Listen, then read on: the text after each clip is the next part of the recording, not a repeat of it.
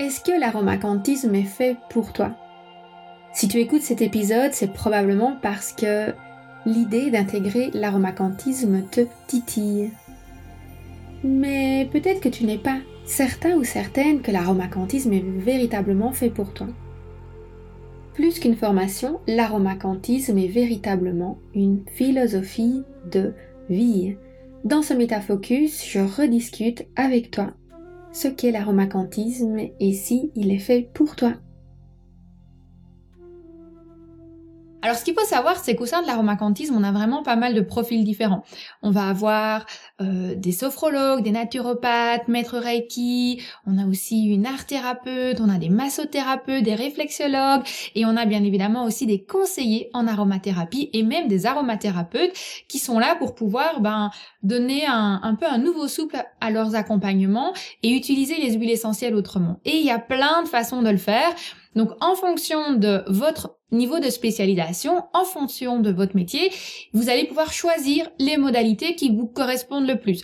Donc dans toutes celles que je vais vous donner aujourd'hui, je ne dis pas qu'elles vont toutes devoir s'appliquer précisément chez vous, mais pour moi l'objectif c'est vraiment de vous ouvrir à un panel de choses.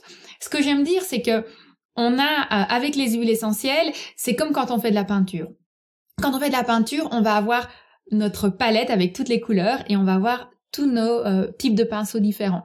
Et eh ben les huiles essentielles c'est pareil, on va avoir toutes nos huiles essentielles, c'est comme toutes les couleurs, et puis on va avoir tous nos outils, on va avoir tous nos points énergétiques, on va avoir toutes nos pratiques, toutes les modalités qu'on peut utiliser et c'est vous, en tant que coach et thérapeute, qui allez créer votre propre œuvre d'art avec les huiles essentielles en associant les bonnes modalités, les bonnes pratiques, les bonnes modalités à vos huiles essentielles clés qui vont vous correspondre. Et ce qui est super important avec ça à comprendre, c'est que Parfois, on s'inquiète et on se dit ah oui, mais il y a tellement d'huiles essentielles, il y a plein de, de contre-indications, j'ai peur, je ne sais pas lesquelles je peux utiliser. Quand vous faites de la peinture, ben vous commencez avec un petit set euh, de couleurs et puis euh, peut-être vous ajoutez, vous prenez une nouvelle couleur, vous apprenez à mélanger deux couleurs pour créer une autre. C'est progressif. On ne vous demande pas du jour au lendemain d'utiliser un panel de 100 couleurs différentes pour faire une peinture.